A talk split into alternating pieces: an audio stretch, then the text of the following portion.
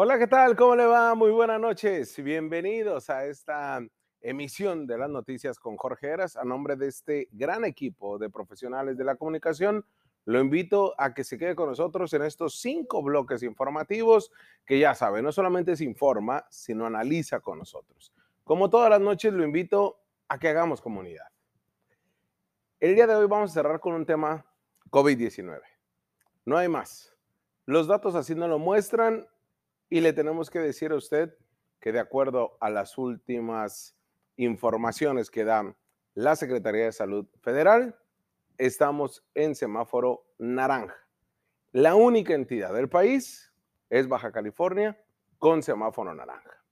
Y es que después de semanas con una tendencia a la baja en casos, la Secretaría de Salud ahora, el día de hoy, hace unos momentos, ha comunicado el nuevo semáforo COVID-19 para todo México, en el que 31 de las 32 entidades del país están en color verde, lo cual equivale a un riesgo epidemiológico mínimo, es decir, el mínimo riesgo de contagio. Hace un mes ya eran 20 los estados en verde, 11 en amarillo y uno en naranja. Baja California era el único en naranja. Y usted va a ver el mapa a continuación, donde es más explícito que las palabras que le estoy diciendo. Así está pintado México del 15 al 28 de noviembre, es decir, hasta que cerremos noviembre, vamos a estar en semáforo naranja. Qué vergüenza, podríamos decir. Podríamos sentirnos nada orgullosos. Podríamos también meter pues mayor restricciones a nuestra vida, pero México se pinta de verde en el semáforo epidemiológico que marcan los científicos. Baja California en estado naranja. Y hace dos semanas, México ya había tenido 29 entidades en verde, dos amarillo y uno en naranja. ¿Cuál era el naranja? Baja California. Ahora, los dos estados que previamente habían calificado en amarillo, que era Aguascalientes y Guanajuato, disminuyeron su nivel de riesgo de contagio y Baja California queda como el único estado del país en semáforo epidemiológico naranja. Hace exactamente un año, un año, el país completo, todo México, experimentaba un repunte de casos por el que solo había dos estados en color verde. Recordará usted que acá se lo planteamos. Era el estado de Chiapas y Campeche. Esto en el semáforo epidemiológico por COVID-19. Era un 20 de noviembre cuando Campeche y Chiapas estaban los únicos en semáforo verde. Pasaban ellos verdaderamente a una nueva normalidad. Baja California prácticamente pintaba rojo, ¿eh? Pero todavía previo a que cualquier vacuna fuera aplicada en México, sabíamos que las restricciones cada entidad del país las tomaba como se le daba la gana. Pocos escuchaban a Gatel. Pocos entendían que Gatel era la imagen, la voz y además también era un especialista en temas epidemiológicos. Pero atrás de él había un grupo de científicos que tomaban las decisiones, así como las instituciones de salud. Lo que pasó con Gatel es que se politizó todo. Sin embargo, realmente todas las decisiones vienen de Ciudad de México. El centralismo en México existe va a existir. Sin embargo, acá en temas de COVID, en temas de salud, era fundamental que todos siguieran una misma línea, a pesar de las diferencias, de lo complejo que es nuestro país, de las diferencias, las, brechas de desigualdad que hay, especialmente en materia de salud. Pero ya con una tendencia a la alza hace un año, Ciudad de México y Estado de México principalmente, el centro de nuestro país, entraron en semáforo rojo y cierre de actividades aquel lejano 8 de diciembre ahora que vemos un semáforo como el que observó totalmente en verde. Y eso nos mostraba una situación totalmente pues diferente, porque sentíamos que en Baja California podríamos avanzar y se venía la vacunación y nos sentíamos completos, o más bien completamente alejados a un semáforo rojo. Después se nos dijo, la vacunación va a venir del norte del país hacia abajo, pero Estados Unidos regaló vacunas Johnson Johnson que se iba a priorizar a la franja fronteriza y eso logró que en Baja California tuviéramos o tenemos, tengamos ahorita, perdón, un 80% de inmunidad colectiva. Pero también dijimos, el que usted se vacune no quiere decir que no pueda contagiar o que lo, o que lo contagie.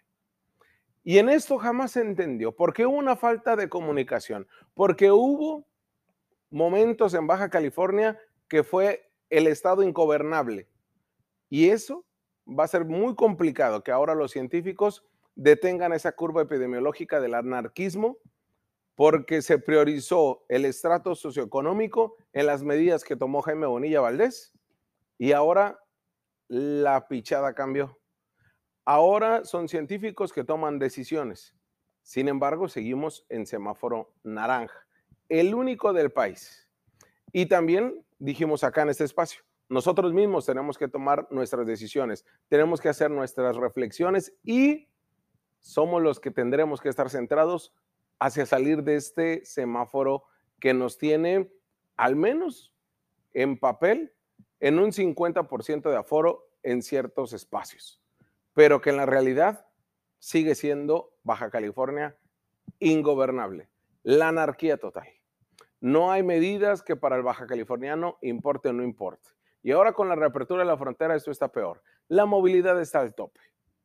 Y ahora sí también ha entrado la irresponsabilidad nuestra. Y es que en el tema COVID-19, una herencia que tuvimos de Bonilla y la irresponsabilidad nuestra, propiciada por una fallida política de comunicación del sector salud. Pero afortunadamente esto parece haber dado un giro de 180 grados. Ahora sí estamos en manos de especialistas y de una joven reportera como Rosela Rosillo, que ahora está del lado oscuro, porque hasta hace una semana estaba de este lado de la trinchera crítica del periodismo, pero confiamos que hará las cosas diferentes. Al menos sabemos que será con inteligencia y con apego a la razón, sin distingos en medios y especialmente sin distingos en tener o no recurso económico para poder salir adelante y salir a una movilidad normal que nos invita a nuestro trabajo, no hacia la fiesta. Pero los datos que tenemos son un reto grandísimo. El día de hoy se da a conocer que son 3.188 casos activos, casos que los bajacalifornianos tienen COVID-19. Y como ya lo vimos en semáforo epidemiológico color naranja, el único del país. Pero además de esto, la política de comunicación tiene que cambiar. Ha cambiado en un inicio. Una semana modificando, se tiene que reestructurar. No solamente hacia los medios, nosotros seguiremos haciendo nuestro trabajo hacia la ciudadanía, hacia la sociedad. Una agresiva campaña, si no, seguiremos en semáforo epidemiológico naranja o quizás rojo en diciembre y en enero y en febrero y nunca saldremos de esto, porque tiene que haber una obligación gubernamental, además de la obligación que tenemos cada familia, cada ciudadano. Pero déjeme partir en dos este editorial. Ahora déjeme hacerle una pregunta. Y antes de que los bonillistas digan algo, el periodismo crítico lo hemos hecho desde siempre, sin distingos también. Y antes de que los panistas digan algo, no estamos mejor que con Kiko Vega, ¿eh? Realmente son amantes del mismo amor, a como dice Antonio Eras, son chile y aguja, diferentes, pero los dos pican. Con los dos estamos peor. Le hago una pregunta. ¿Alguien se imaginó siquiera que al dejar el poder gubernamental, Jaime Bonilla Valdés, exigiera blindaje para no ser criticado? Pues durante su encomienda, cualquier político es blanco de críticas, y más aún cuando concluye su mandato, sobre todo al tratarse de un gobierno de crisis, como es el caso del bonillismo. Una crisis financiera, pero crisis también de seguridad, pero crisis de política, crisis de valores, crisis y podemos seguir.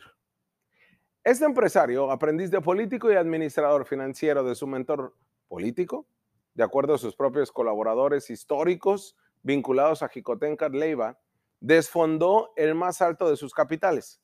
Ojo, no es el económico. Ojo, no es el de usted y mío como baja californianos. ¿Cuál era su capital político más importante? El agradecimiento del presidente Andrés Manuel López Obrador. Más que amistad y querencia, López Obrador ha reconocido el apoyo de Bonilla en las campañas políticas de 2012 y 2018, no 2006. Ahí cuando nadie era López Obradorista. En términos comerciales, se asegura que Bonilla actuó como dueño de una franquicia. Compró Morena en Baja California, como en su momento compró los toros de Tijuana. Usted sabe la historia que rodea a los toros y a los águilas de Mexicali. Vale recordar que Bonilla, como dirigente de Morena, corrió y denostó a los pioneros de ese partido que lo impulsaron desde que era un movimiento por allá de 2008 y antes cuando eran las redes de AMLO. Creó Bonilla un ambiente enrarecido, justo como él, al denostar a políticos, empresarios, activistas y hasta periodistas, hombres y mujeres.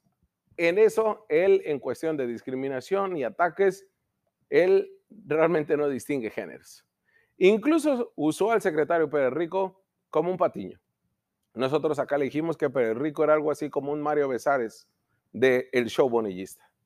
El caso es que llama la atención que sus seguidores, incluida su prensa cortesana, señalen las críticas contra el señor gobernador, contra el ingeniero.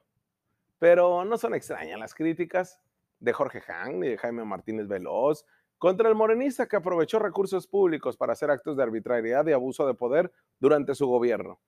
Él mismo decía, amor con amor se paga, ¿no? Pero bueno, son cosas de ellos. Sus arrebatos de Jaime Bonilla y su camarilla, entre ellos Amador Rodríguez Lozano, proviciaron que la misma Suprema Corte lo haya señalado de fraude constitucional cuando amplió su gobierno y comprobó que la realidad supera la ficción. Entre sus seguidores, que lo proclamaron como el estadista intocado, hay desquebrajaduras y empiezan a retirarle el copal y el saumerio. Otros comienzan a criticarlo o verle alguno que otro defectillo, ¿no? Pero bueno, ya también es problema de ellos. Bonilla, el autodenominado reformador y sedicente gobernador del pueblo, presumió que nadie se lamentaría. Y no hablo de lamentarnos nosotros, sino lamentarles o, aumentarles su 10 de mayo. Esto en las calles. Pero él se arriesgará a caminar las calles de Baja California y eso pasa cada que termina un gobierno. Y ese es un llamado a Marina del Pilar, gobernadora de Baja California, para que analice, reflexione y vea que puede pasarle lo mismo, que se vea en ese espejo. Cuando Bonilla hace dos años era todopoderoso y todo mundo se tiraba a sus pies y todo mundo era bonillista, ahora no queda nada, o quedan pocos. Con Marina, ahora todo mundo se tira a sus pies y todos son marinistas. En seis años, ¿qué pasará? Todo mundo tendrá que cobrar cordura y tendrá que entender que el gobierno es así. Sin embargo, la historia o te recrimina te rechaza o te absuelve. Vamos a una pausa y regresamos.